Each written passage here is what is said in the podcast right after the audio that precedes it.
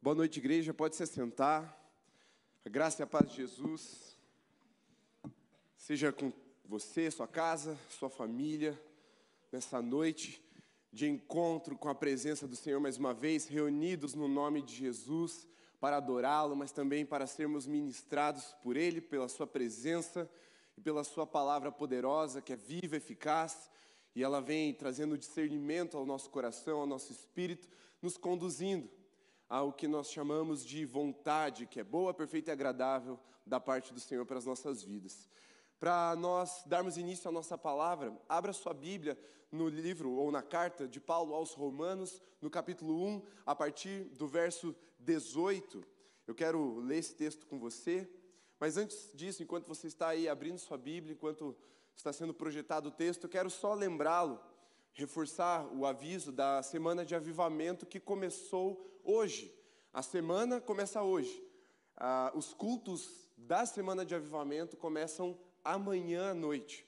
Então, é, se você não está familiarizado com a ideia da SDA, da Semana de Avivamento, você pode procurar no arroba SDA Brasil. Lá tem vários vídeos explicando a história, o que é esse movimento. E eu quero só trazer rapidamente à sua memória, se você não experimentou ou não conviveu, não viveu o que nós experimentamos há poucos anos atrás, quando nós batemos o recorde de lotação da Arena da Baixada. Em 2011, um pequeno grupo de pastores aqui da cidade começou a se reunir para orar e a clamar por unidade.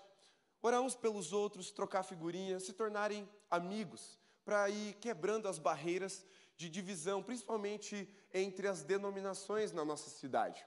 Isso foi acontecendo com uma certa é, naturalidade, não é bem a palavra, mas a, porque é sobrenatural mesmo, mas foi orgânico, como Deus foi movendo até que esse, esse encontro pequeno foi aumentando, os pastores de juventude da cidade foram convidados para participarem, e aí Fizemos uma semana inteira de cultos em igrejas diferentes, com pregadores e bandas sempre diferentes, para a gente fazer essa unidade ser estreitada, até que culminamos na, no primeiro culto do estádio. E foi um tempo muito precioso. E dois anos após o primeiro culto, tivemos o segundo culto no estádio. E muitos me perguntam, pastor, quando que vai ser o culto no estádio da SDA? Olha, eu não sei. Eu sei que portas abertas nós temos, mas nós só fazemos aquilo que Deus manda fazer e nós entendemos que esse ano não era para fazer no estádio. Acredite, a torcida do Atlético está um tempão clamando para que a gente volte para lá, porque o ano que a gente fez o culto no estádio, eles ganharam tudo. Então, assim, e não é só do Atlético, está todo mundo pedindo para a gente fazer o culto no, no estádio do time, né? Mas o ponto não é esse, o ponto é que Semana de Avivamento não é um evento de estádio. Semana de Avivamento é um movimento de oração e unidade entre as igrejas de Curitiba, buscando fazer a vontade de Deus aqui nessa porção da nação que nos foi confiada a pastorear. Então, nessa semana, nós teremos cultos todos os dias, de segunda até o sábado. Se você não sabe como funciona, entre na página SDA Brasil ou nos procure, procure seu líder de célula, alguns pastores, eles vão te encaminhar para mim e eu vou poder explicar um pouco melhor para você. Amanhã, à noite, nós já temos o primeiro culto, ali na primeira é, igreja do Evangelho Quadrangular, no Centro Cívico, ali na rua Alberto Foloni. Então veja lá no calendário, veja certinho, participe. Não fique como um espectador, não seja daqueles que vão ouvir falar das histórias que Deus está promovendo na nossa cidade. Não, vá, participe, seja parte, incorpore, incorpore o corpo da, do movimento, assim, entre mesmo e faça parte daquilo que Deus está fazendo na nossa cidade. Dito isso, vamos ao texto, a partir do verso 18, na, no primeiro capítulo da carta de Romanos. Você pode acompanhar pela sua versão, a minha é NAA. Está escrito assim: A ira de Deus se revela do céu contra toda a impiedade e injustiça dos seres humanos, que por meio da sua injustiça suprimem a verdade. Pois o que se pode conhecer a respeito de Deus é manifesto entre eles, porque Deus lhes manifestou. Porque os atributos invisíveis de Deus, isto é, o seu eterno poder e a sua divindade, claramente se reconhece desde a criação, do mundo, sendo percebidos por meio das coisas que Deus fez. Por isso, os seres humanos são indesculpáveis. Porque, tendo conhecimento de Deus, não o glorificaram como Deus, nem lhe deram graças. Pelo contrário, se tornaram nulos em seus próprios raciocínios, e o coração insensato deles se obscureceu. Dizendo que eram sábios, se tornaram tolos, e trocaram a glória do Deus incorruptível por imagens semelhantes ao ser humano corruptível, às aves, aos quadrúpedes e aos répteis. Por isso Deus os entregou à impureza, pelos desejos do coração deles, para desonrarem o seu corpo entre si. Eles trocaram a verdade de Deus pela mentira, adorando e servindo a criatura em lugar do Criador o qual é bendito para sempre. Amém. Feche seus olhos por um instante, baixe sua cabeça, vamos orar. Senhor, eu tenho um, um pedido apenas nessa noite. Que o Senhor ponha a mão nesse lugar e faça separação, Senhor, para que haja apenas duas opções de posicionamento do nosso coração nessa noite. Primeiro, que cada um de nós entendamos a tua palavra e saiamos daqui ansiosos por estabelecer ou aprofundar a nossa vida de oração no secreto. Ou se não, que o Senhor mesmo acumule brasas vivas sobre a nossa cabeça, até que esse desejo por orar mais seja criado no nosso coração, Senhor. Faz isso. Espírito Santo, vem trazendo uma espada afiada sobre o coração da tua igreja, em nome de Jesus. Amém, Senhor. Amém?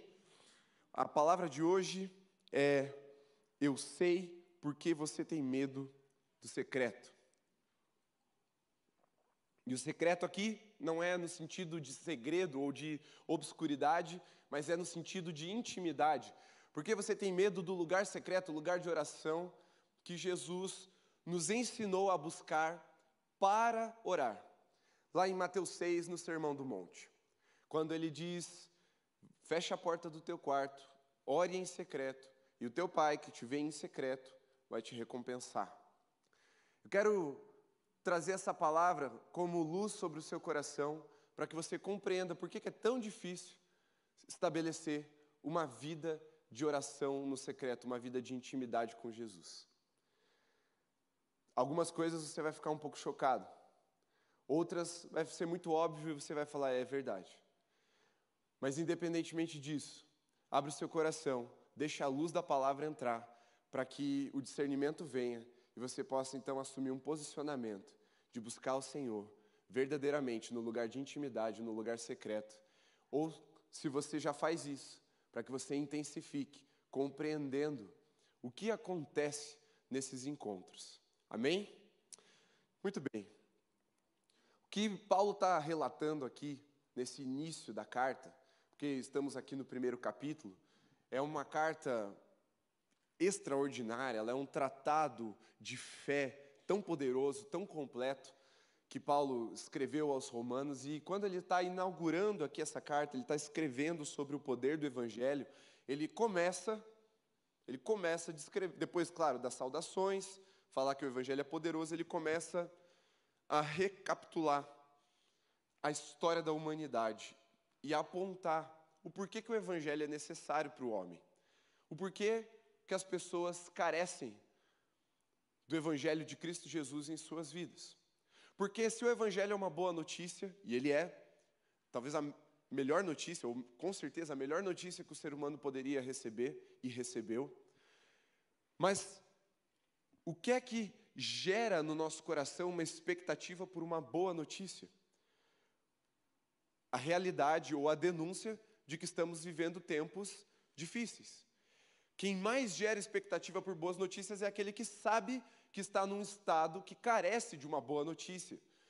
E Paulo traz essa, nessa linguagem uma denúncia. A denúncia contra o coração humano. Olha, o ser humano decidiu se desligar, se afastar do seu Senhor. E os céus anunciam dos céus há um anúncio de que Deus está manifestando a sua justiça contra o coração do homem, que é indesculpável. Os céus, as coisas naturais, manifestam duas coisas sobre a identidade do nosso Deus. A primeira é que Deus é Deus, ele revela a sua divindade pela criação, ele mostra que ele é criador a partir da criação. Então, não há desculpa válida no coração humano para dizer que Deus não é Deus. E a segunda coisa que Deus revela por meio da sua criação é que Ele é eternamente poderoso. É o que Paulo está dizendo aqui. Só que desde a queda, desde o pecado que inaugurou esse afastamento de, do coração do homem em relação à presença de Deus, o ser humano precisou gerar ou criar desculpas para aquilo que é indesculpável, para aquilo que é injustificável. Porque ao contemplar toda a glória do seu Deus, toda a natureza, toda a criação, o homem, com um desejo profundo, pecaminoso de se afastar do seu Deus, começou a criar ídolos, falsos deuses, e chamá-los então de divindade. E Paulo está denunciando que a imagem humana, o homem começou a criar esses ídolos.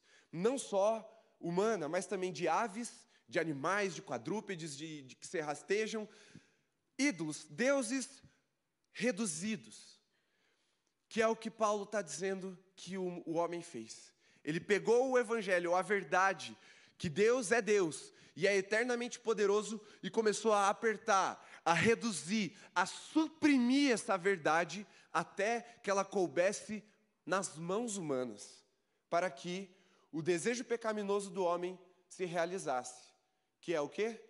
Controlar o Criador. Deus, que é Deus e eternamente poderoso, não pode ser controlado, porque Ele é Criador e eternamente poderoso. Ele não cabe no controle humano. É impossível Deus ser controlado pela vontade humana. Só que quando o homem se rebela contra Deus, ele revela esse desejo de ter o controle da sua própria vida e o controle de Deus também, porque ele começa a tentar de alguma forma manipular a ação de Deus na terra, criando esses falsos deuses, colocando ali ah, um tipo de adoração ou de idolatria para que esses deuses respondessem aos seus desejos. E nós podemos recapitular um pouco na palavra de Deus mesmo e voltar lá para o Sinai. Deus libertou o seu povo do Egito. O Egito é uma terra profundamente idólatra. A cultura e a religião egípcia, ela possui diversos deuses.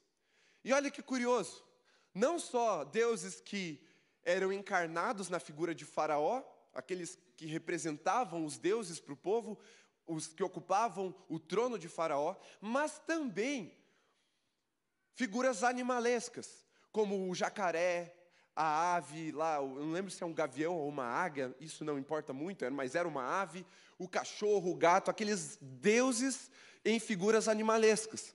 Não satisfeitos, ainda fizeram uma fusão. Pega o corpo humano e coloca uma cabeça de um animal e começa a dar nome a essas falsas divindades, a esses ídolos, para que cada um deles correspondesse a um aspecto da criação, porque afinal de contas a criação é muito grande, como um Deus só pode ter feito todas essas coisas? Não, nós temos que sessionar a criação, dar uma, um pedaço para cada Deus, e já que eu que estou dizendo que Deus é do quê, sou eu que digo o que ele vai fazer. Eu ofereço ali o sacrifício e agora faz a minha vontade. E aí nascem o que hoje nós chamamos de religiões, naquele tempo não era chamado assim, mas a própria cultura se manifestava dessa forma ali a partir do Egito e nas, nos outros povos ali da Mesopotâmia, do Oriente Médio, naquela antiguidade, ou antes até mesmo do que a gente chama de antiguidade. O ser humano tentou e continua tentando até hoje controlar o Senhor, mas veja, Deus, ao tirar o seu povo desse contexto egípcio, leva o povo para o deserto com uma finalidade. O que é que Moisés fala para o Faraó? Deixa o povo de Deus ir para adorá-lo. Não havia adoração ali. Deus estava chamando o povo de volta à adoração. E ao sair do Egito, o povo pode então estabelecer de novo uma conexão com seu Senhor, adorá-lo. E ali, no pé do Monte Sinai, quando Moisés sobe para ter o seu encontro com Deus, há uma manifestação natural e sobrenatural ao mesmo tempo. Natural porque Deus usa elementos da natureza para se manifestar, mas sobrenatural porque tudo aquilo não podia acontecer ao mesmo tempo se for natural. Pelo menos eu nunca vi acontecer, então eu acho que não, não pode acontecer naturalmente tudo ao mesmo tempo. Mas o que acontece? A Bíblia fala que o monte tremia, que ele era envolto por uma fumaça, que dali saía fogo e relâmpagos, e era como se uma voz de trovão viesse daquele monte. Tente imaginar por um instante tamanha manifestação da glória de Deus. Você está olhando para o monte, você está vendo ele pegar fogo, você está vendo uma nuvem de glória, você está ouvindo os trovões, você está sentindo a terra tremer. O Deus que, de uma forma miraculosa e sobrenatural, demonstrou o seu poder contra todos os deuses falsos, eles são falsos porque deuses eles não são, ali no Egito, humilhando eles com as dez pragas, agora começa a revelar o seu eterno poder e que ele, de fato e verdadeiramente, é Deus para o povo. Só que ainda havia uma inclinação pecaminosa no coração do povo de Deus. E aí você sabe o que aconteceu. Moisés demorou no, na concepção do povo. Eu ficaria muito mais do que 40 dias se Deus pedisse para eu ficar mais de 40 dias lá. Se Deus se manifesta dessa forma e te chama para lá, eu acho que para você que está lá dentro, 40 dias não é nada. Mas assim, para o povo, foi, começou a gerar uma impaciência. Porque o que é que a espera revela para nós? Que nós não estamos no controle. Quando Deus não responde no nosso tempo ou o que a gente quer, fica nítido. Não estamos no controle. Deus é que está no controle. E ali o povo então chama Abraão, Abraão não, Arão, o irmão ali de Moisés, para que ele pegasse o ouro do povo e então fizesse um Deus para que eles pudessem adorar. De novo, eles estavam vendo a glória de Deus, eles estavam vendo o monte tremer, e ainda assim se voltaram para Arão e pediram para que ele ali fizesse um ídolo ou um deus para que eles pudessem adorar, e é o que a gente chama de bezerro de ouro. Talvez Arão discordasse um pouco, porque ele fala assim: Ó, oh, eu joguei no fogo e saiu isso daí. Isso me leva a crer uma coisa, de que não era tão bonitinho esse bezerro de ouro assim como as figuras retratam. Por dois motivos. Primeiro, que Arão falou: saiu isso daí. Segundo, que eles estavam no deserto. Ouro é um material metálico relativamente fácil de você fundir e manusear, mas no deserto não é tão fácil de você criar ali as situações para que isso de fato aconteça com a perfeição. Então, eu não acredito que tenha saído um bezerro tão bonitinho como a gente vê ali nas imagens. Se saiu, tudo bem, mas eu acho que não. E Arão também acha que não, porque ele falou: ó, saiu esse treco aí. E é esse treco aí atraiu mais os olhos do povo do que a glória que se manifestava no alto do monte.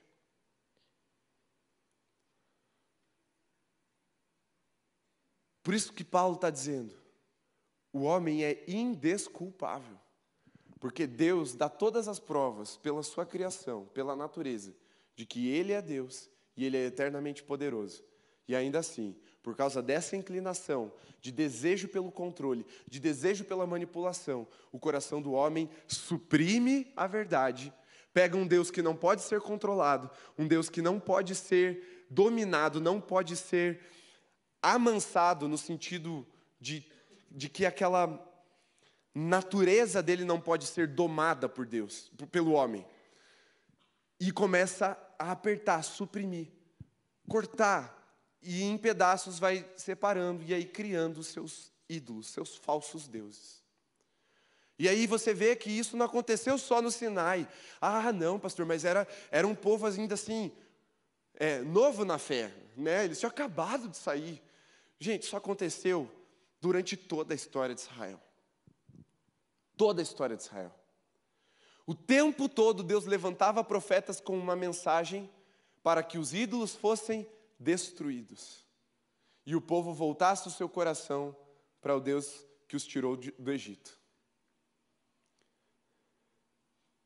Paulo está dizendo que do início da queda ali até hoje, a inclinação do homem é a idolatria. João Calvino diz que o coração do homem é uma fábrica de ídolos, e é verdade. É uma fábrica de ídolos porque o homem tem desejo por controle. Nós temos desejo por dominar, por nos assentarmos num lugar de governo das nossas próprias vidas, num lugar que pertence ao único e verdadeiro Deus. Só que, por sermos indesculpáveis, por vermos que Deus é Deus e é eternamente poderoso, e nós não podemos negá-lo racionalmente, não podemos negá-lo pela fé, porque vemos aquilo que ele tem feito. Eu, como crente hoje, se eu negar a fé, me interna, porque eu tenho que ser louco para dizer que Deus não agiu na minha vida. Deus deu todos os as provas de que ele não só existe, mas que ele intervém na, na minha vida. Se eu negar isso, eu tenho que negar muitas coisas reais, palpáveis da, que aconteceram na minha história. Mas a gente, por não conseguir negar, Deus não existe, eu sou o centro do universo, eu quero governar, eu quero fazer tudo do meu jeito, nós então suprimimos a verdade, porque isso é um atalho, é um meio de caminho, um meio campo, para que nós consigamos então ter a sensação de que estamos no controle, estamos no poder. E aí reduzimos esse Deus verdadeiro, esse Deus altíssimo, esse Deus que não pode ser controlado, não pode ser domado, a ídolos. E aí a gente fala assim: ah, o sol ah, deve ser Deus tal que criou o sol, então ele é o Deus do sol.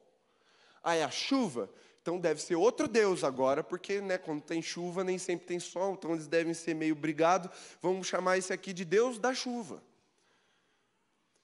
Só que, naturalmente, a humanidade foi evoluindo e foi se transformando em relação às suas crenças. E nós chegamos num período, principalmente pós-iluminismo, em que a, o que, ou o objeto da nossa crença, ele tende a ser um pouco mais racional, um pouco mais científico, talvez. Só que, veja, se isso é a inclinação de um coração pecador, e nós somos pecadores, que carecem da graça, da, da redenção de Jesus, nós precisamos olhar para dentro de nós e nos perguntar: onde está ou onde estão os ídolos da nossa era? Porque certamente eles foram criados. Afinal de contas, você não está vendo todo mundo aí rendido a Jesus ainda. Você nem vê todo mundo dentro da igreja rendido a Jesus mas certamente estamos rendidos a alguém ou a algo. E aí, quais são os ídolos da nossa era? Quais são os falsos deuses que nós, suprimindo a verdade, fomos criando para, de alguma forma, exercermos controle, domando e dando voz ao nosso próprio coração? O espírito dessa era é o espírito do individualismo. E o eu, o ego, foi colocado num lugar mais alto das prateleiras das falsas divindades. Nunca se foi tão grave ofender o ego de alguém, ofender as pessoas. Você vê, na, ao longo da história, o ser humano foi se sensibilizando cada vez mais e se tornando cada vez mais ofendível. Porque, ao final de contas, eu não quero crer num Deus soberano, eu quero eu ser o dono da minha vida. Afinal de contas, eu, eu me amo e eu quero fazer o que eu, que, que eu tenho desejo de fazer. E você pode perceber que o Deus dessa era, ou o espírito dessa era, está idolatrando cada vez mais, ou nos fazendo idolatrar cada vez mais o indivíduo, o eu. Gerando esse afastamento, esse isolamento da verdade, a negação da verdade, para que o eu seja agradado. Nós, vamos ser sinceros, nós não corremos o risco de começar a idolatrar uma estátua com corpo humano e cabeça de jacaré. Você esquece. Talvez 1% da população mundial hoje tenha essa inclinação. Talvez lá para a Ásia tenham países que isso é mais. Mas vamos trazer para o nosso contexto contexto do Ocidente. Ninguém aqui verdadeiramente corre o risco de chegar diante de uma estátua animalesca e começar a adorar. Ninguém aqui vai fazer um bezerro de ouro e começar a adorar. Mas nós estabelecemos ídolos. Nós estabelecemos ídolos a partir do nosso coração. Portanto, nós estabelecemos ídolos a partir da nossa própria imagem e semelhança. Criamos falsos deuses para adorar, que na verdade são projeções do nosso próprio ego. E aí, eu quero trazer ainda mais para o nosso contexto. Brasil, século 21, um dos países mais cristãos do mundo. Seria ultrajante demais nós estabelecermos ídolos dessa espécie. Não cabe na nossa cultura. A nossa cultura expurga esse tipo de manifestação idólatra. É, é natural isso para nós. A questão é que, ainda assim, nós criamos ídolos e nos dobramos diante deles e nos entregamos a eles. E o que isso tem a ver com oração? O que isso tem a ver com estabelecer um lugar de intimidade com Deus? Deixa eu te dizer uma coisa.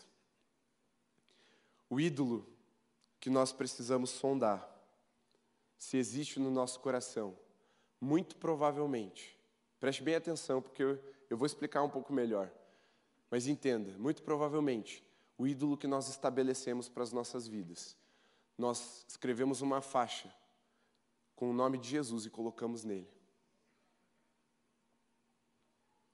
Esse ídolo tem a nossa imagem, a nossa semelhança, mas nós chamamos ele de Jesus. Esse ídolo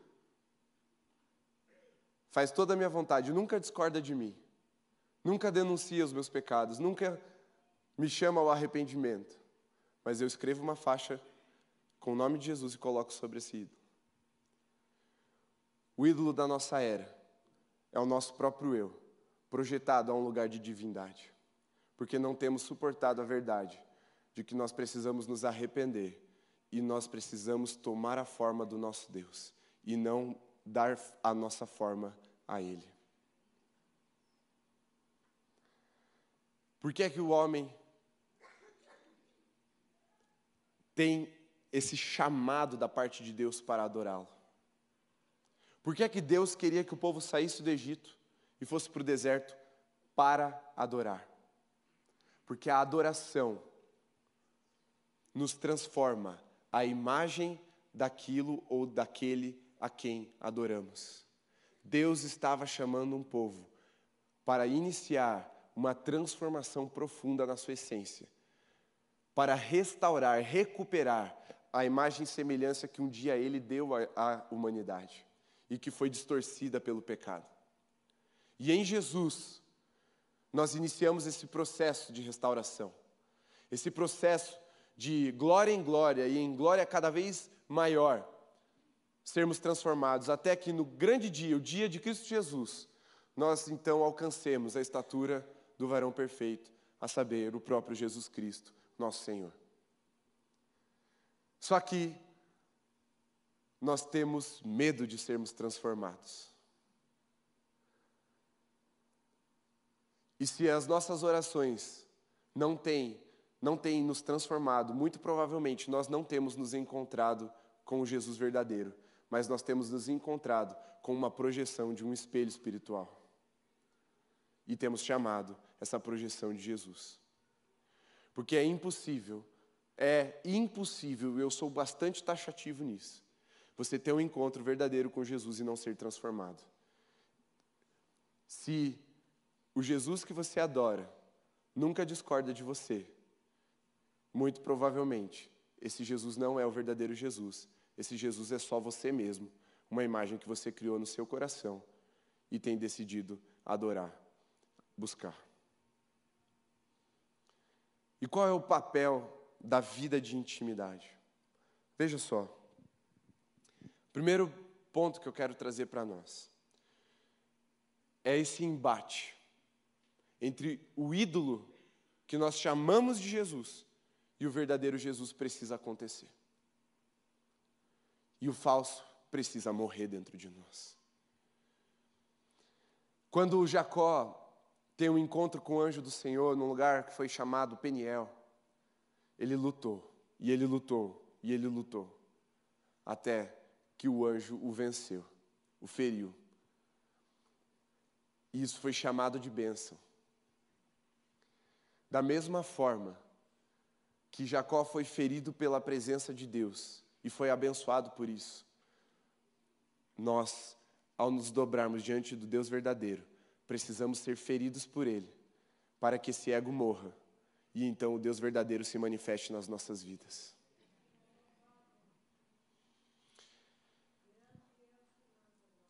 Olha só, eu quero argumentar rapidamente com você como o eu virou um Deus no nosso tempo. Eu estava no mercado há alguns anos atrás e eu vi uma criança de aproximadamente seis anos fazendo o que a gente chama de birra.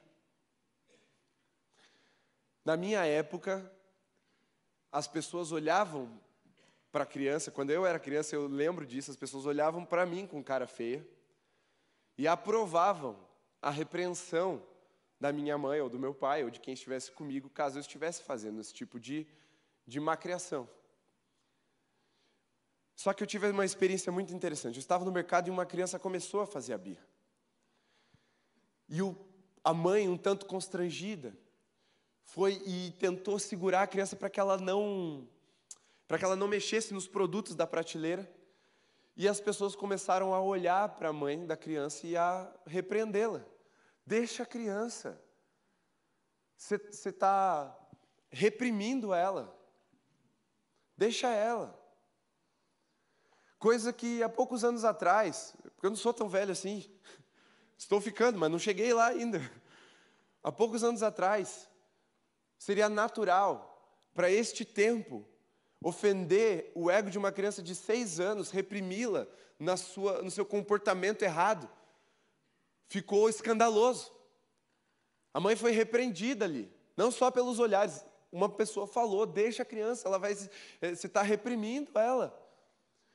O eu foi colocado num lugar assim, não, não ofenda, mude a sua linguagem, mude é, é, o que você puder mudar para não ofender os outros. Se, é, tolerância máxima, o tempo todo. Ah, não, peraí, o evangelho, ele ofende algumas categorias ou algumas comunidades, então muda o evangelho. Suprima-o para que ele pare de ofender as pessoas. E aí, nós começamos a apertar para caber num lugar onde nós controlamos e não ofendemos mais o eu. Não ofendemos a sensibilidade do eu. Quando há poucos, poucas décadas atrás, os avivalistas pregavam verdadeiras mensagens de arrependimento e as pessoas saíam se agarrando nas colunas das igrejas para que elas recebessem misericórdia e não fossem engolidas pela terra. E aí nascem o que a gente chama hoje de hipergraça, teologia da prosperidade. A gente começa a criar coisas, e não é que a, essas coisas não estão na palavra. A graça está na Bíblia, a prosperidade também, e eu recebo elas em nome de Jesus. O ponto aqui não é a negação do Evangelho necessariamente, mas é o que? A supressão da verdade, sessionando ela e escolhendo pedaços que eu acho que é pertinente para mim ou para as pessoas ouvirem. E aí aquilo que também é verdadeiro, também faz parte do nosso Deus, um Deus santo, um Deus puro, um Deus que santifica e chama ao arrependimento para um relacionamento de intimidade, nós deixamos essas partes de lado e de, começamos a dizer: não, Deus é bom, Deus é amor, Deus não é juiz. Mas está escrito que é juiz também, mas não interessa. A gente cortou e vamos pegar só a parte do amor e a gente chama, não, essa é a minha porção da revelação. Não, isso é a projeção do seu coração. Não é o verdadeiro Deus. O verdadeiro Deus não pode ser cortado, não pode ser esquartejado, não pode ser suprimido para agradar o coração humano, não. Ele vem para se manifestar como Deus e eternamente poderoso, para que a sua graça venha e nos resgate do inferno, sim, nos livre do pecado, sim, mas a graça que é poderosa para nos tirar do inferno, da condenação do inferno, ela também é poderosa para nos transformar e para nos livrar da prática do pecado que um dia nos dominou. Esse é o nosso Deus, Ele é completo.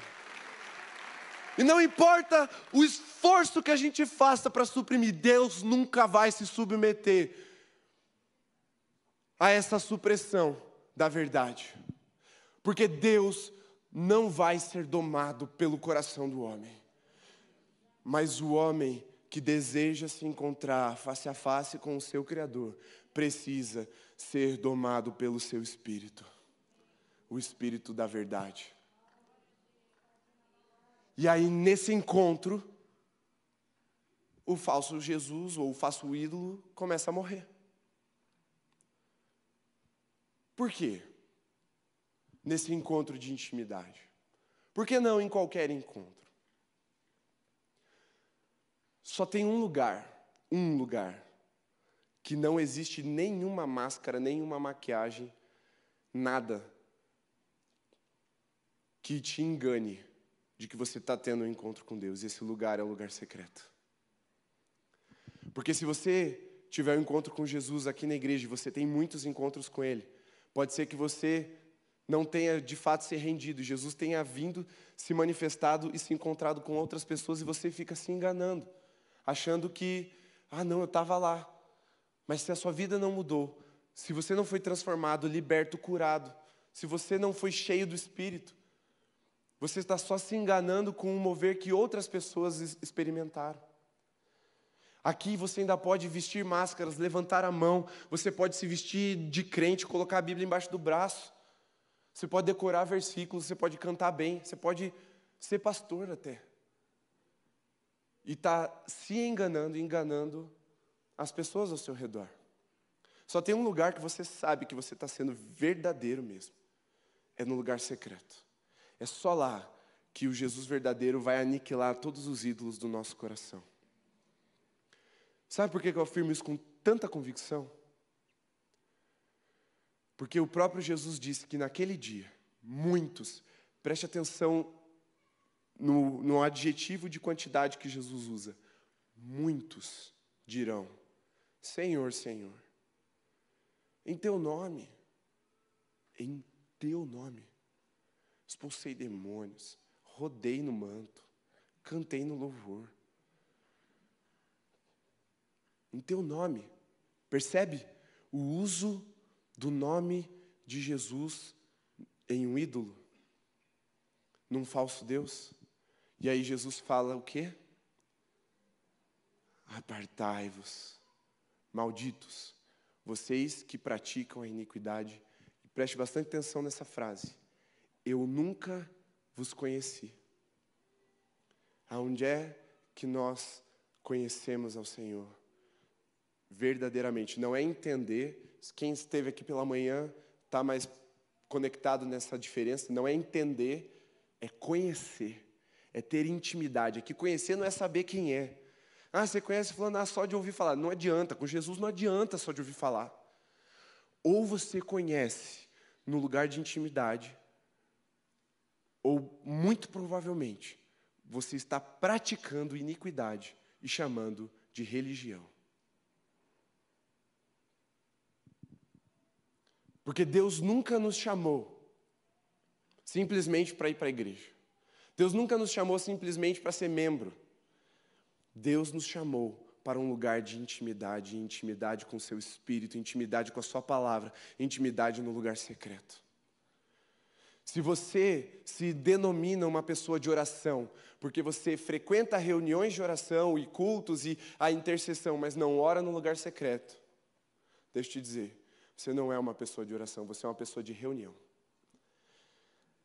Você só se torna um homem ou uma mulher de oração quando você fecha a porta do seu quarto e em secreto você ora. Porque é lá que o Jesus verdadeiro se manifesta e passa a espada, aniquilando toda a mentira, toda a maquiagem, todas as máscaras que nós colocamos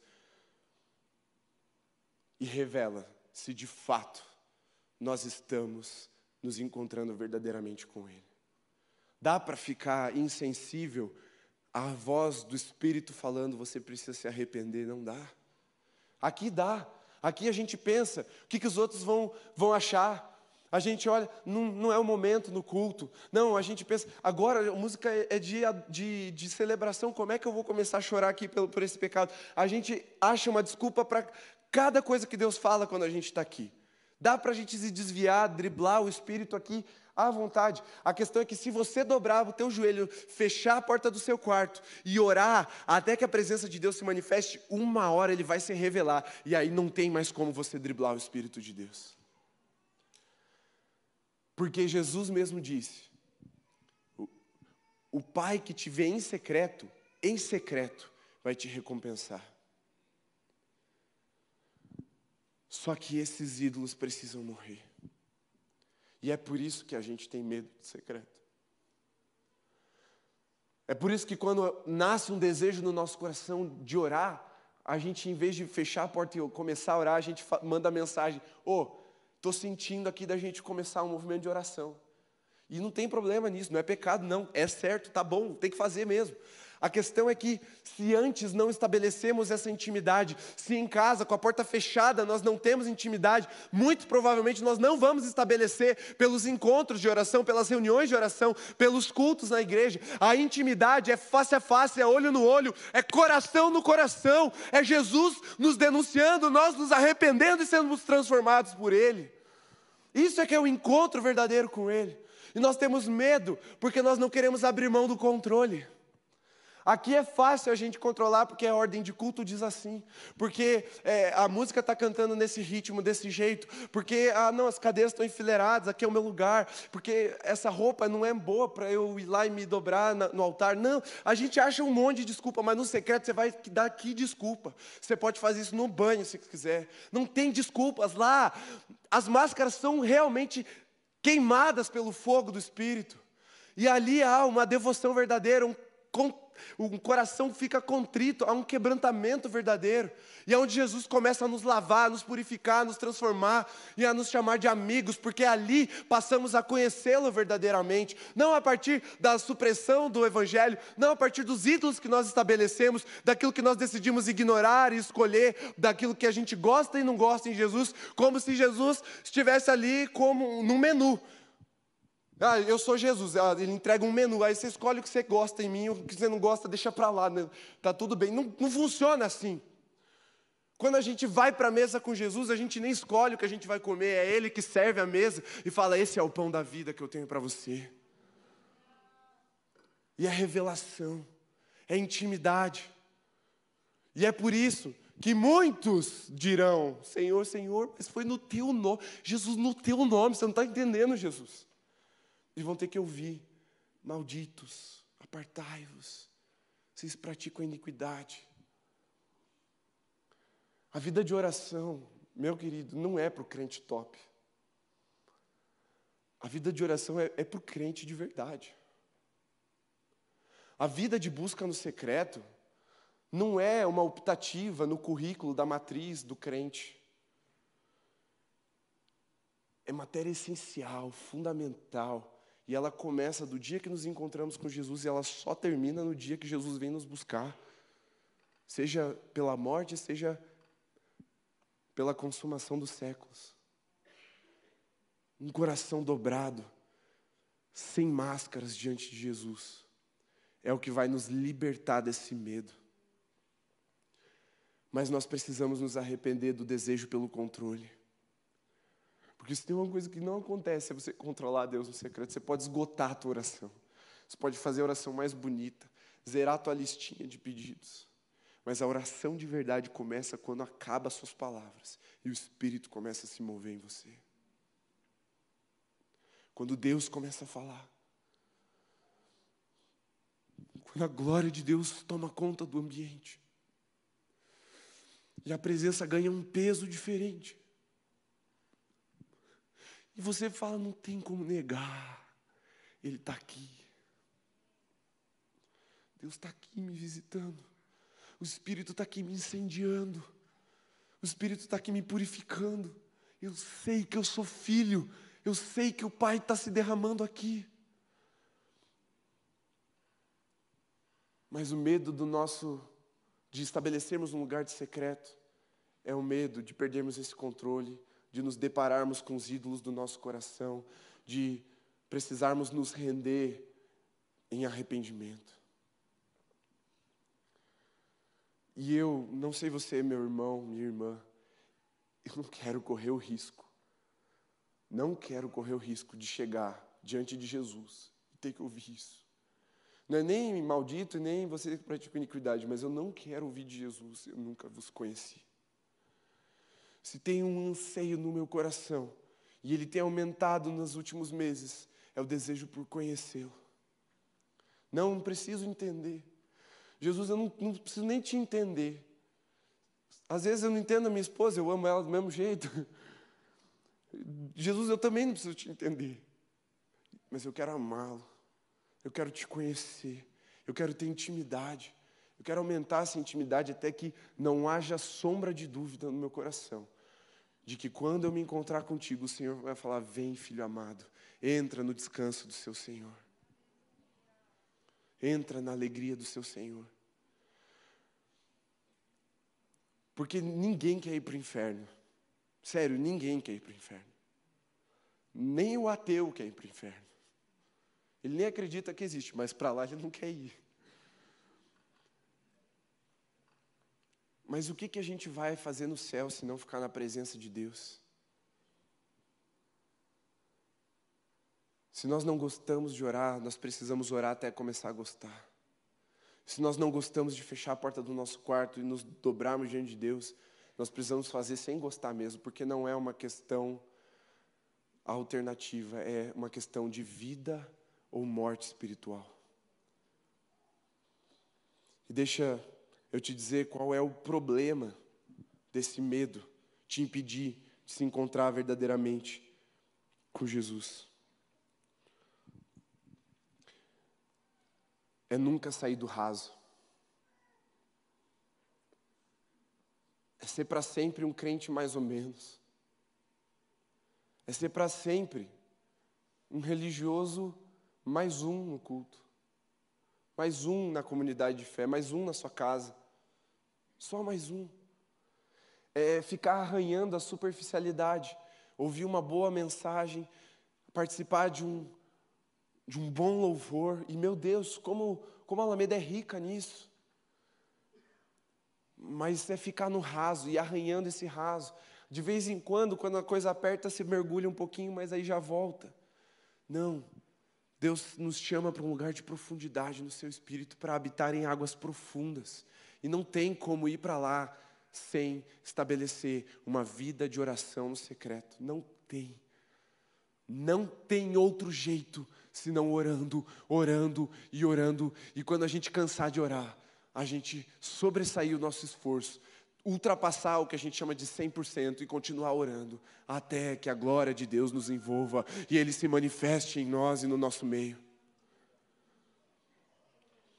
Veja, o problema do medo é que a gente começa a se contentar com essa superficialidade. Você já ouviu a frase, a infame frase, inclusive, eu sei que você ouviu porque você estava aqui, o Marcelo acabou de dizer, do filósofo Nietzsche sobre Deus. Deus está morto. Já ouviram essa frase? Que alguém ouviu hoje pela primeira vez? Levanta a mão. Todo mundo já tinha ouvido. Ficou até famosa ultimamente. Deixa eu exemplificar o problema desse medo. Nietzsche escreveu isso, e Nietzsche era filho de pastor. Filho de pastor. Cresceu na igreja e se frustrou profundamente com ela.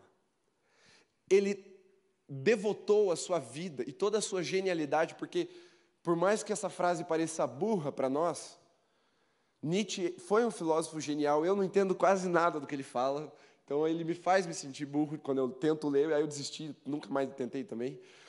Outro dia, quando eu for mais inteligente, eu tento, porque não consegui.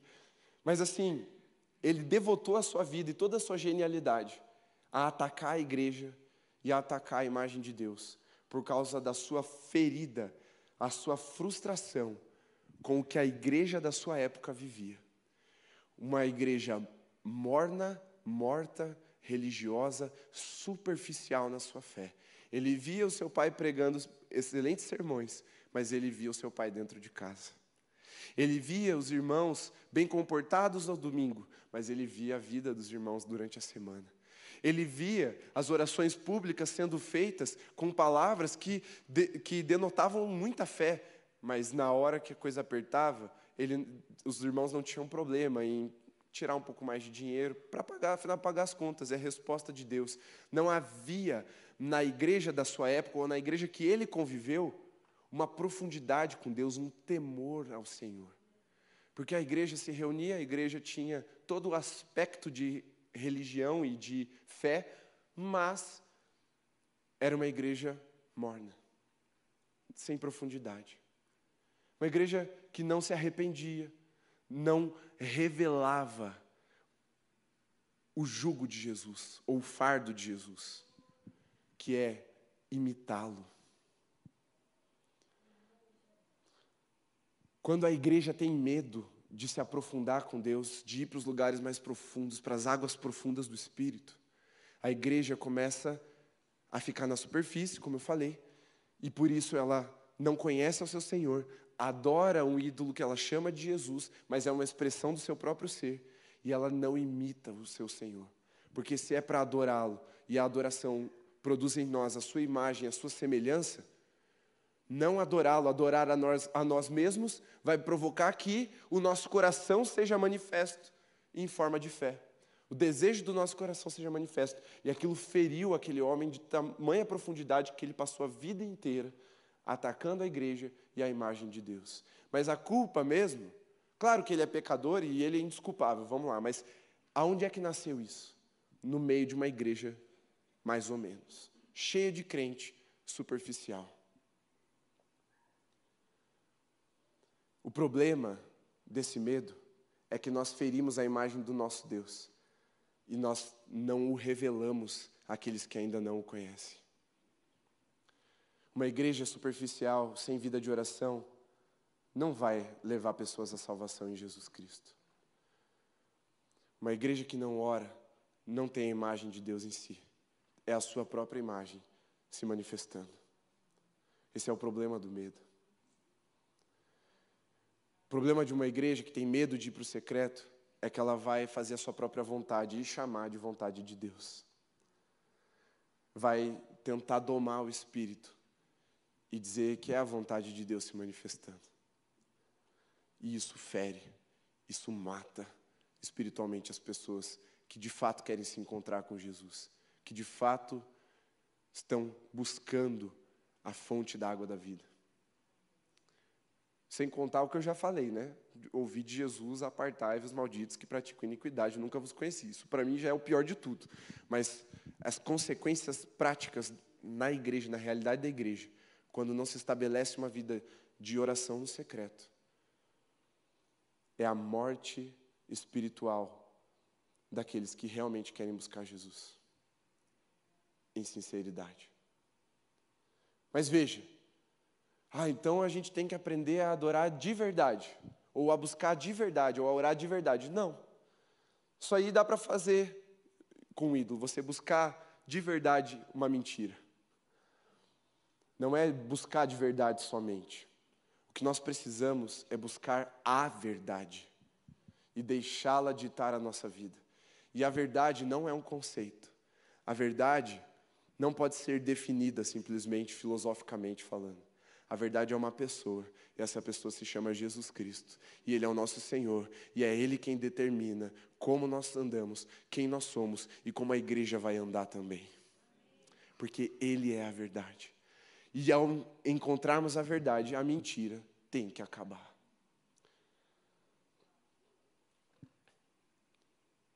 Até Jesus tinha uma vida intensa de oração no secreto. Eu e você não somos habilitados para sobreviver espiritualmente sem oração no secreto.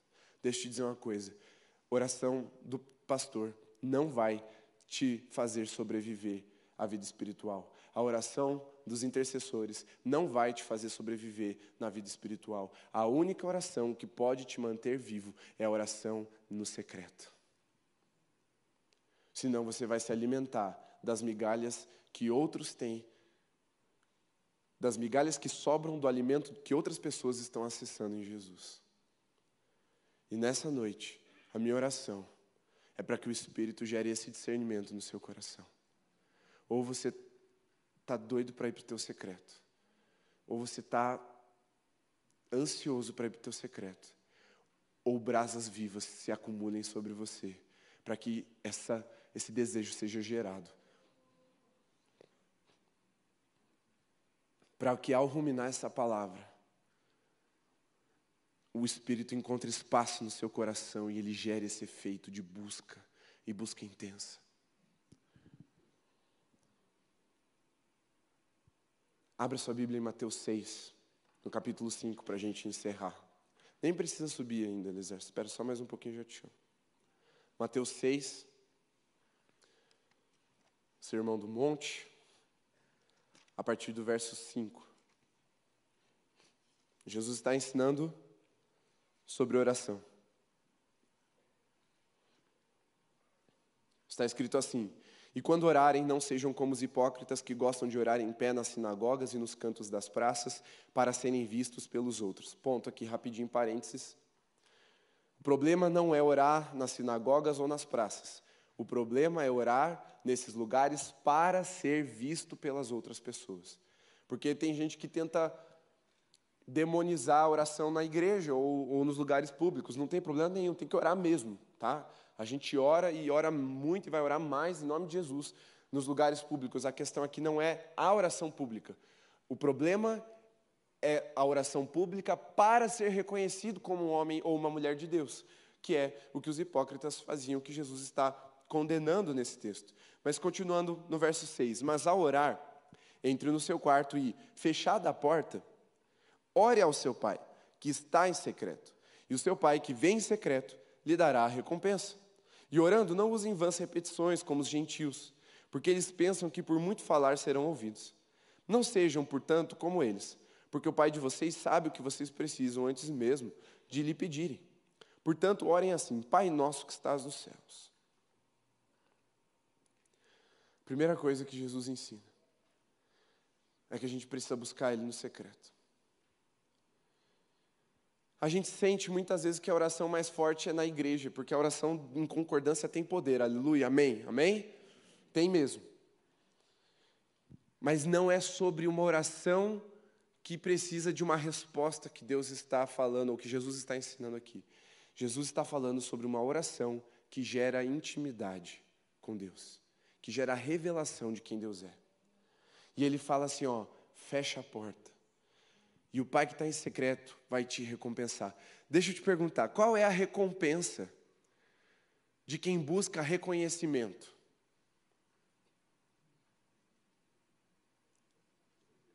Reconhecimento. Por isso que Jesus fala: ó, eu, eu, esses daí já receberam. As pessoas vão ver e vão falar: é crente mesmo, hein?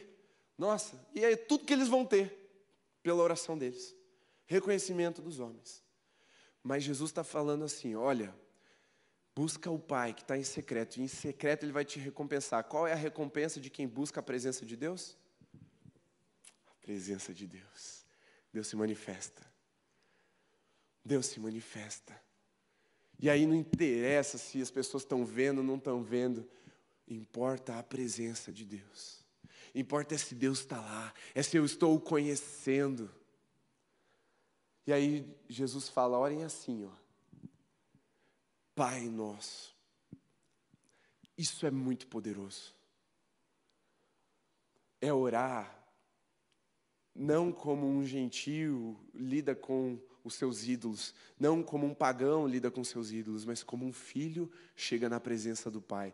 Se tem uma coisa que o filho deseja, é a própria presença do Pai. Ele entra e ele não fica ali. Ai, será? Não, ele já chega, ele abraça, ele se debruça, ele fala o que está no seu coração, ele chora se precisar chorar, mas ele ri quando, Deus, quando o pai faz cosca, quando pega no colo, quando Deus acolhe o seu filho. A percepção de liberdade aumenta. Por isso precisamos orar com essa liberdade, a liberdade de um filho que fala com seu pai. E aí ele fala assim: santificado seja o teu nome, ou exatamente isso, santificado seja o teu nome. Veja, colocar Deus acima de todas as coisas Santificar o nome de Deus é falar, Senhor, eu te amo acima de todas as coisas, sobre todas as coisas, com todo o meu coração, com toda a minha alma, com todas as minhas forças, com todo o meu entendimento. Santo é o teu nome, Senhor. Santificar o nome de Deus não é fazer o nome de Deus mais santo do que ele é, isso é impossível. A questão é como o nosso coração está lidando com Deus, é colocá-lo no lugar de governo, é colocá-lo no trono das nossas vidas, é colocá-lo no lugar de supremacia em nosso coração. Santificado seja o teu nome e orar: venha o teu reino e seja feita a tua vontade, assim na terra como é no céu.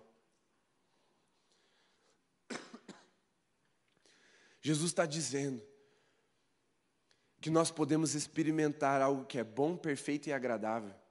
Em outras palavras, vontade de Deus no lugar de oração. Nós podemos experimentar o céu convergindo com a terra. E isso é a melhor definição de avivamento que eu conheço.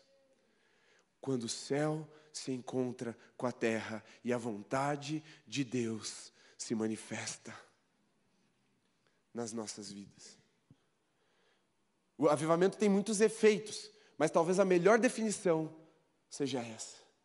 E Deus, Jesus está dizendo: você pode viver isso pessoalmente, todos os dias.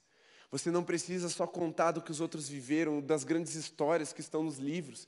Você pode contar do que você experimentou no lugar secreto de intimidade. E a questão não é se você foi curado ou não, se, se você teve uma revelação ou não, se Deus te deu uma pregação ali no lugar secreto, não é se Deus respondeu a sua necessidade. O que você vai ficar ansioso para compartilhar com as pessoas não é nada disso, apesar de que tudo isso vai acontecer também. A questão é que você vai sair tão desejoso por compartilhar, e a sua palavra vai ser é, de compartilhar. Deus esteve comigo, Deus se derramou sobre mim no lugar secreto, eu tive encontro com o verdadeiro Jesus. E a vontade dele começou a se revelar na minha vida. Porque aí eu volto para algo que o Dani ministrou de manhã. Uma coisa é a gente orar para saber quais são os nossos caminhos, para Deus abençoá-los. Outra coisa é a gente orar para conhecer os caminhos do Senhor, para conhecê-lo mais. E é quando a vontade dele se revela, o coração dele se revela. É onde nós podemos dizer com toda certeza: ah, naquele dia, uma coisa eu não vou ouvir, que eu não sou conhecido e que eu não conheço Jesus. E aí ele continua: o pão nosso de cada dia nos dá hoje. Olha só, volta um pouquinho no versículo 8. Não sejam, portanto, como eles, porque o Pai de vocês sabe o que vocês precisam antes mesmo de lhe pedirem. E aí ele fala no versículo 11: O pão nosso de cada dia nos dá hoje. Uma coisa eu tenho entendido, quando eu comecei há pouco tempo, uns dois anos atrás, a estudar esse sermão mais profundamente. Esse pão aqui, eu acho que Jesus não está falando de provisão. Porque ele disse no versículo 8: Pai sabe o que vocês precisam. Eu creio que aqui Jesus está falando dele mesmo. O pão diário que, quer, que precisa ser derramado do céu sobre nós. O pão nosso de cada dia nos dá hoje. Eu creio que se buscarmos ao Senhor no secreto todos os dias, a revelação, a porção que foi separada para nós, vai ser derramada da parte de Deus para o nosso coração. E aí ele continua: perdoa as nossas dívidas, assim como nós perdoamos também os nossos devedores. E não nos deixe cair em tentação, mas livra-nos do mal. Ele está falando de uma lavagem que é feita no nosso espírito, no nosso coração. Uma blindagem contra a tentação, um livramento contra o mal um revestimento da imagem de Deus em nós, da glória de Deus em nós. E o próprio apóstolo, agora não lembro se foi Pedro ou se foi Tiago, diz que luz e trevas não podem habitar no mesmo lugar. Se você está revestido pela luz de Deus, pela glória de Deus, você não vai se enfurnar no pecado. É um livramento escatológico, é um livramento é, soteriológico também, mas é um livramento diário de, do seu próprio coração e das inclinações idólatras do nosso próprio coração. Se encontrar com Jesus impede o nosso coração de, de se satisfazer com os ídolos que nós criamos todos os dias. Ele é um sabor de um pão vivo tão, tão único que qualquer outra porcaria que nós criamos para nos relacionar vai ser descartada. É esse livramento que a presença de Deus nos dá.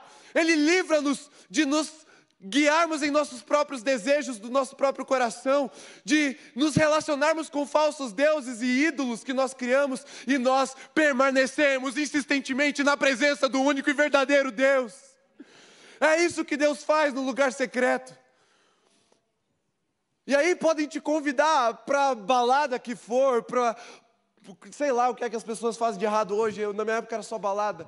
Ah, o ponto é assim: não importa para onde as pessoas forem te convidar, não importa as migalhas que as pessoas forem te oferecer, você vai falar: Eu tenho pão, todo dia eu tenho pão, não preciso disso. E a sua vida vai ser uma manifestação do reino de Deus. Mas é preciso vencer o medo do secreto. Porque eu posso te garantir duas coisas: morte do eu e submissão total ao Espírito Santo. Se você orar e perseverar numa vida de oração, essas duas coisas são garantidas. Mas eu posso te dizer pela autoridade da palavra e pela verdade que nos foi revelada, que a vontade de Deus ela é boa, perfeita e agradável. E nem todos os professores do mundo me convenceriam do contrário. Porque eu experimento isso quando eu fecho a porta do meu quarto ou quando eu me isolo num lugar secreto. Porque às vezes não tem porta, né? O segredo não é a porta, o segredo é a intimidade, né? Você se isolar ali. Mas é quando eu me encontro com Jesus num lugar secreto.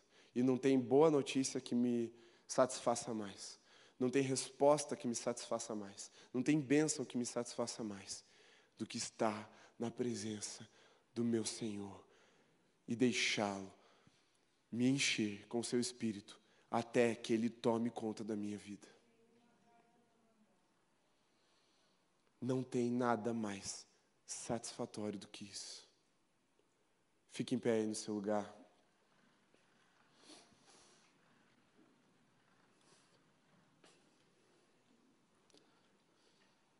Para vencer o medo do secreto, é bem simples. Por isso que é bem difícil. Só que Paulo falou que somos indesculpáveis. Indesculpáveis. Não tem uma desculpa que você vai conseguir usar diante de Jesus. Não tem nada que você possa chegar diante dele e dizer: Ó oh, Jesus, não deu por causa disso, tá? E Jesus aceite. E tem algo muito forte que muitas vezes nós esquecemos ou decidimos ignorar. É que tem um tipo de crente que não só desagrada a Jesus, mas gera ânsia de vômito em Jesus, que é o crente mais ou menos, é o crente morno, é o crente da superfície.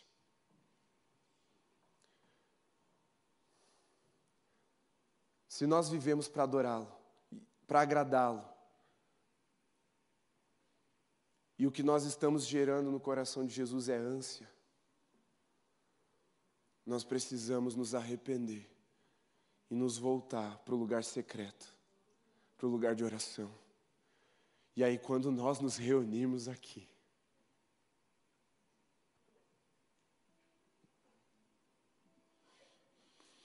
Quando nós nos reunimos aqui, essa expectativa arde no meu coração, meus irmãos.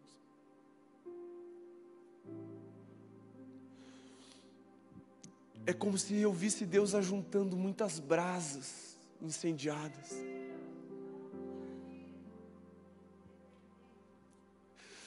E aí a chama aumenta mesmo, aumenta com força. E eu tenho orado, Senhor, eu só tenho uma expectativa: que a tua glória mais uma vez venha sobre nós, que a tua presença se manifeste.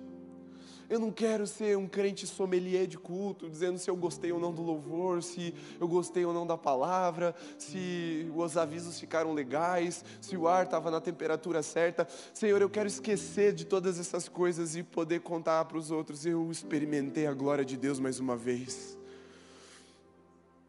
É isso que eu tenho orado, clamado, Senhor. Gera essa expectativa da tua igreja. Mas a gente só vai ter essa expectativa se a gente tiver encontros verdadeiros com Ele no secreto e conhecer o coração dele. Porque daí a gente vai saber que o desejo do nosso Deus, o desejo dele, é encontrar uma igreja incendiada pelo Espírito. Uma igreja tão poderosa em oração, em intimidade, que Ele vai nos chamar pelo nome.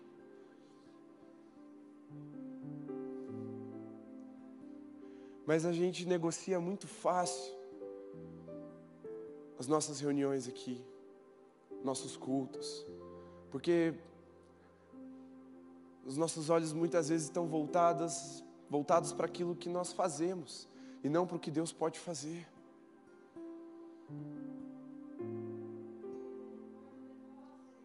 Às vezes eu estou cansado também, às vezes eu tenho vontade de ficar em casa, mas eu lembro, e se Deus se manifestar? E se Deus derramar sua glória? Eu não vou ouvir isso dos lábios de outra pessoa.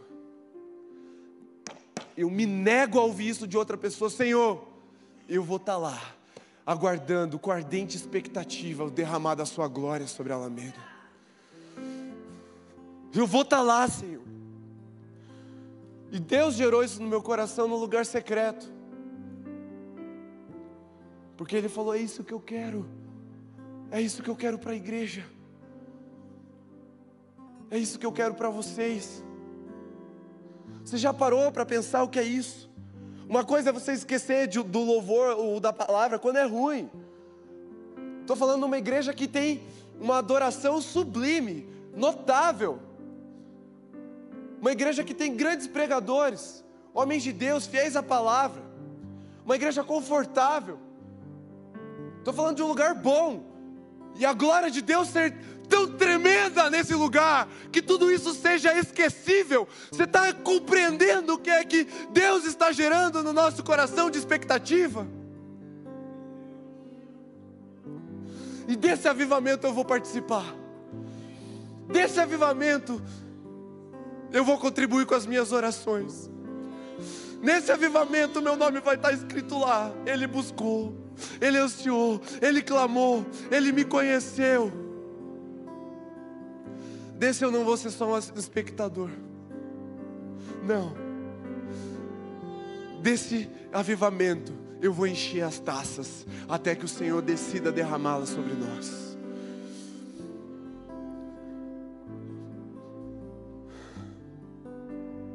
Precisamos vencer o medo do secreto.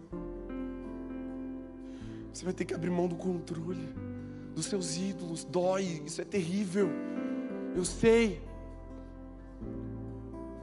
Mas você já pensou o poder de uma igreja que ora no secreto quando se reúne? Você já pensou? Eu duvido sair um enfermo daqui, ainda enfermo. Eu duvido alguém sair indiferente. Porque eu não tenho poder nenhum de convencimento. Meus argumentos vão no máximo alcançar a sua racionalidade, mas só o que quebranta seu coração é a presença de Deus. A música mais bonita pode comover suas emoções, mas só o que faz o seu espírito se derramar em adoração é a presença do Deus que vem para ser adorado. Você já pensou quando essas coisas começarem a acontecer aqui? De glória em glória e em glória cada vez maior. Eu não consigo imaginar. Eu confesso para vocês, meus irmãos, eu não sei. Eu não sei o que vai acontecer.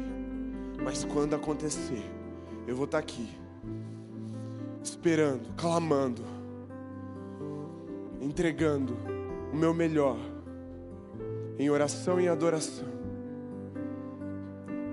para que os céus se encontrem com a terra aqui na Alameda, aqui na cidade de Curitiba.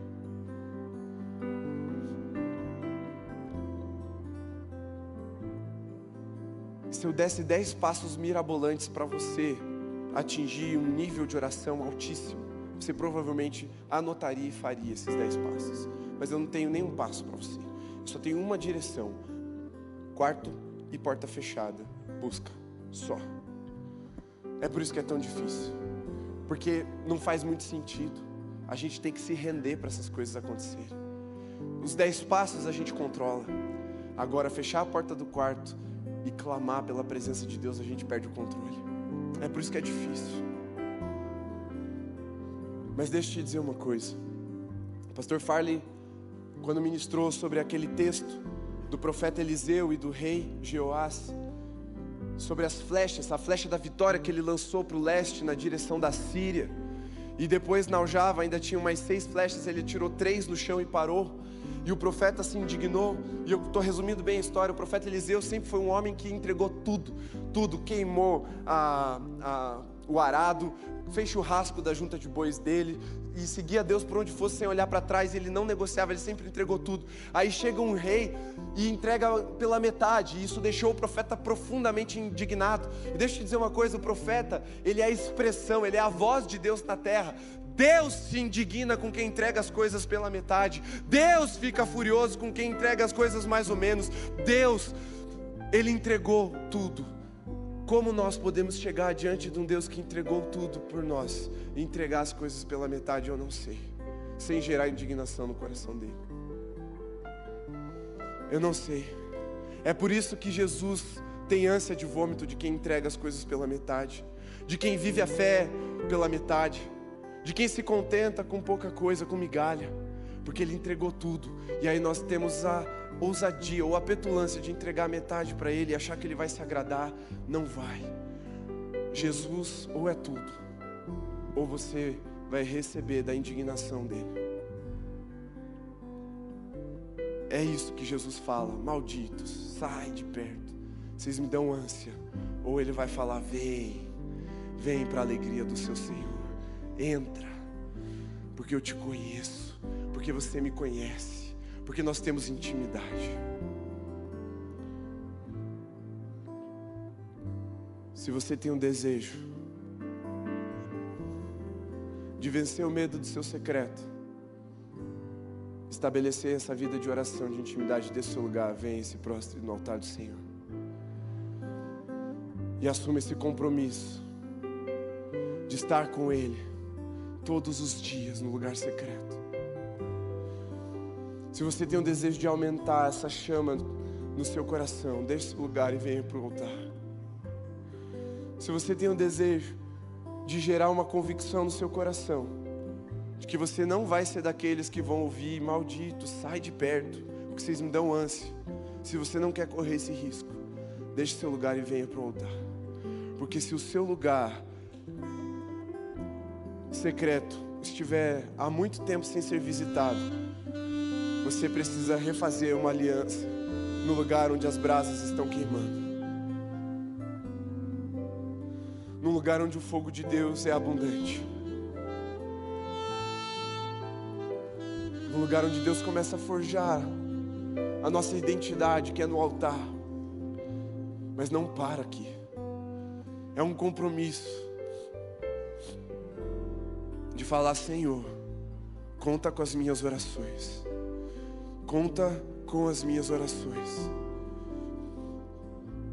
Estabelece-me como uma brasa de fogo na tua igreja, Senhor. Eu não quero chegar aqui para avaliar o culto, eu quero chegar aqui para estabelecer um culto de fogo e adoração ao Senhor. Porque eu sei quem o Senhor é, porque eu tive um encontro contigo no lugar secreto. Se você tem esse desejo de erradicar do seu coração esses ídolos que te mantêm num lugar de mornidão, de frieza espiritual, deixa o seu lugar e venha, porque o seu orgulho também precisa quebrar. Com orgulho, você não vai ter intimidade com Deus que se esvaziou de toda a sua glória. É impossível entrar altivo na presença de Deus. Ou você se quebranta e admite, ou você vai continuar distante, vai continuar frio. Mas Deus quer encontrar uma igreja incendiada, uma igreja pulsante, uma igreja vibrante, uma igreja que queima na sua presença em adoração. Mas Ele quer encontrar essa igreja quando ela está espalhada também, não só nas reuniões, no lugar de oração, no lugar secreto, no lugar onde Ele vai dar o pão diário, onde Ele vai estabelecer o céu na terra. Se você tem esse desejo, venha, é a última vez que eu chamo. Venha ao altar, se coloque diante do Senhor fazendo essa aliança, falando: Senhor, eis-me aqui. Eu quero ser achado no lugar de oração. Eu quero vencer o medo do secreto. Eu quero que os ídolos do meu coração sejam destruídos, erradicados, Senhor. Fale isso para o seu Deus agora. Você pode criar expectativas no seu coração e clamar pela manifestação da glória de Deus. Comece a fazer isso agora.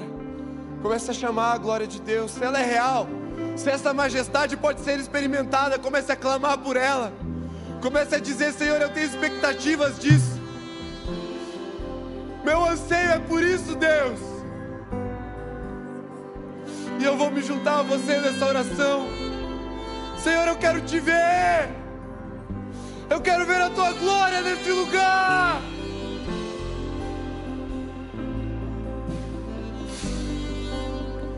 Eu quero ver a tua glória, Senhor, nesse lugar. Vem com a tua Shekinah sobre nós, Senhor. Vem com a tua Shekinah sobre nós. Até que a tua igreja tome consciência plena de que o Senhor está aqui. Até que as distrações sejam eliminadas, Senhor até que os nossos olhos sejam capturados pela tua glória, até que o nosso coração se incline em uma única direção, que é o teu trono, Senhor. Nós não pararemos de clamar até que o céu se encontre com a terra nesse lugar. Nós não pararemos de criar expectativas de um encontro sobrenatural até que sejamos contemplados com a tua Shekinah enchendo o templo, enchendo a casa, Senhor. Nós somos uma igreja, Pai, que anseia pela tua glória, anseia pela tua presença, Senhor. Vem com mais, Espírito Santo, vem com mais. Vai subindo os níveis, o nível das águas, Senhor. Sobe com mais, Senhor. Mais águas sobre nós. Mais das tuas águas, Espírito de Deus, vai inundando esse lugar. Toma cada, cada centímetro cúbico desse lugar com as tuas águas, Senhor. Até que estejamos totalmente imersos no lugar profundo. Vem com mais, Espírito Santo, aumenta a tua presença. Vai desensibilizando, descauterizando o nosso coração idólatra, nosso coração carnal. Espírito Santo, toma-nos até que sejamos curados dessa vazão idólatra do nosso coração. Que os nossos olhos nunca se desviem do alto do monte onde está a Sua glória, Senhor. Para adorarmos a bezerros distorcidos de ouro que tentam tomar o teu lugar, porque nós nos criamos assim. Senhor, tem misericórdia de nós, Senhor. Perdoa-nos da nossa idolatria, porque criamos um boneco manipulável da tua pessoa e chamamos de Jesus. Mas esse Jesus que é frio, que não se relaciona, que não se manifesta, que não nos confronta, que não nos aviva. Não, Senhor, nós queremos o verdadeiro Jesus se manifestando em nós, nos domando, nos, nos guiando por todos os passos da tua vontade.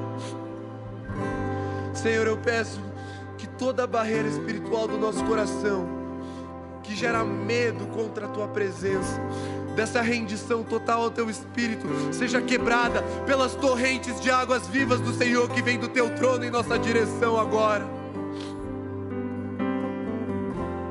Lava-nos, Senhor, da nossa idolatria.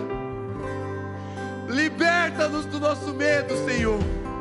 Queremos entrar no lugar secreto, na intimidade do nosso Senhor. Queremos entrar nas águas profundas, Senhor, e ali viver diariamente contigo. Mas nós clamamos por mais, Senhor. Nós clamamos por uma manifestação tão sublime da tua glória, que seja impossível o coração resistir que seja impossível, impossível permanecer indiferente a Ti, Senhor. Nós te queremos, Pai. Transporte em nós, Deus. Nós te queremos, doce e amado Espírito Santo, Transporte vem. em nós, Deus. Nós te queremos, Senhor Jesus. Transporte em queremos nós,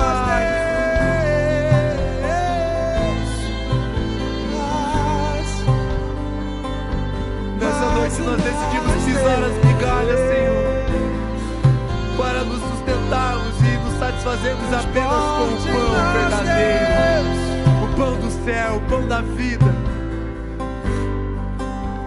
Não nos deixa cair na tentação, Senhor, de uma vida morna, fria, de uma vida que causa ânsia no nosso Senhor. Para te adorar nós vivemos, se para te adorar nós existimos, se para te agradar nós somos criados, não nos permita cair na mornidão, Senhor. Não nos permita cair numa vida pacata, inerte, mais ou menos, Senhor. Não, não, não, Senhor. Tem misericórdia de nós.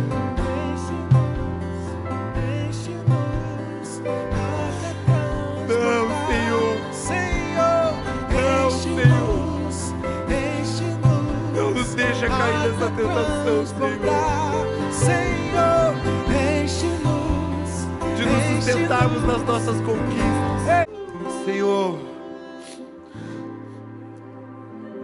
nós decidimos vencer o medo nessa noite e irmos para o lugar mais profundo. Quebrar as nossas resistências, Pai. Qualquer coisa que possa nos impedir de experimentar a Tua plena manifestação, Senhor. E eu declaro em nome de Jesus que esse é só o começo. Muito mais, muito além, muito mais poder, muito mais peso de presença, muito mais glória virá sobre esse lugar. Até que as nações tenham anseio por vir ver o que o Senhor está fazendo nesse lugar, Senhor. Em nome de Jesus eu profetizo que pessoas atravessarão os oceanos para ver a tua glória se manifestando aqui, porque vão ouvir falar. Eu profetizo, Senhor, que o sofá não vai ser mais atraente do que as cadeiras desse lugar. E que as cadeiras desse lugar, por mais lindas e confortáveis que sejam, não vão ser mais atraentes do que o teu altar, Senhor. As pessoas que nos assistem vão ter um desejo de vir experimentar isso aqui com a gente, Senhor. Em nome de Jesus, Pai. nós seremos o povo conhecido pelo povo que Deus estabeleceu a sua presença em seu meio. Não por outras coisas, não pela qualidade do que fazemos, não pela beleza do que construímos, não, Senhor. Tudo isso vai ser insignificante, as pessoas vão esquecer, mas da tua glória, geração após geração, vão contar que experimentaram nesse lugar, porque aqui tem uma igreja que ora, uma igreja que te busca no lugar de intimidade, e quando se ajunta, é um ajuntamento de brasas vivas, e aí as chamas sobem, e aí o fogo aumenta, e aí a fumaça toma conta da casa, e aí o teu poder se manifesta de forma abundante, Senhor. E todos os efeitos disso, a cura dos enfermos, os milagres, as respostas, as libertações, as conversões, tudo isso, Senhor, também, para a glória do nome do nosso Senhor Jesus Cristo, o único e verdadeiro Deus que se assenta em um único e verdadeiro trono de governo sobre as nossas vidas. Senhor, declaramos derrotados os inimigos do Senhor os ídolos do nosso coração, as projeções do nosso ego, o falso e suprimido evangelho que decidimos estabelecer ou adotar como conduta de vida. Nós queremos o evangelho completo, o evangelho verdadeiro, a fé verdadeira, o espírito do Deus verdadeiro sobre nós e nos guiando e nos controlando e nos governando como igreja e também como filhos de Deus, Senhor.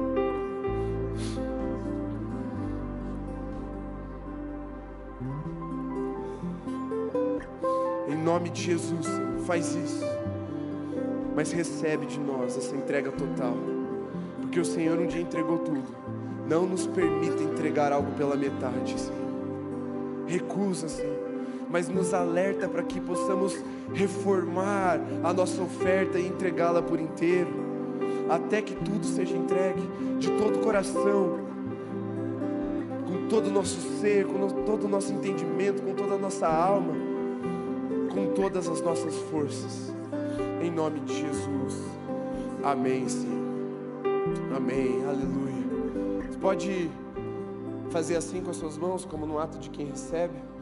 Vamos orar encerrando. Que o amor de Deus, nosso Pai, que a graça do nosso Senhor, Salvador Jesus Cristo, que a comunhão, mas também o sopro do Espírito seja sobre você, meu irmão, sobre sua casa, sobre sua família, sobre toda a igreja de Jesus, aqui reunida, espalhada nos lares e em toda a terra, hoje e até que Jesus volte. Amém. Amém. Aleluia. Glória a Deus.